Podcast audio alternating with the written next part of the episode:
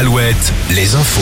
Avec Morgane Juvin, bonjour. Bonjour Arnaud, bonjour à tous. Week-end prolongé de Pâques perturbé sur les routes. Journée classée rouge pour les départs dans les pays de la Loire, en Bretagne, en Touraine, orange ailleurs.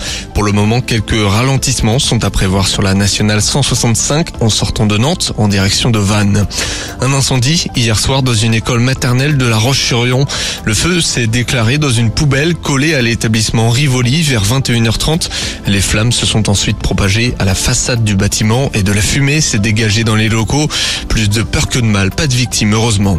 Quelques sorties du jour avec l'ouverture en Vendée du Puy du Fou et d'Offen Park. On retrouve un salon canin à Limoges, du bien-être à Vannes ou encore le festival international du cerf-volant en Charente-Maritime à Châtelaillon-Plage.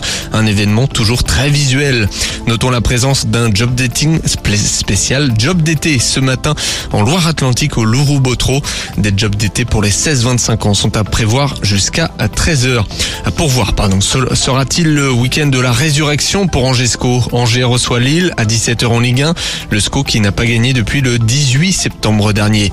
Ça joue aussi aujourd'hui en Ligue 2. Bordeaux, Niort et Laval à domicile Guingamp à l'extérieur. C'est parti pour les playoffs de volet. Le leader Tour reçoit Montpellier en match 1. Nantes accueille 7 et Saint-Nazaire se déplace à Chaumont. Victoire cruciale ce soir en handball pour le HBC Nantes. Le H affronte le leader Montpellier à la H Arena.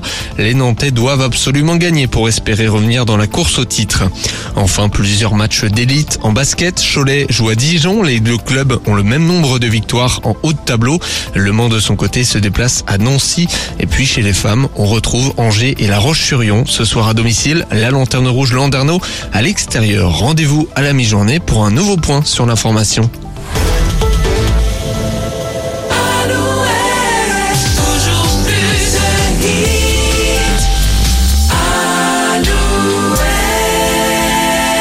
We were good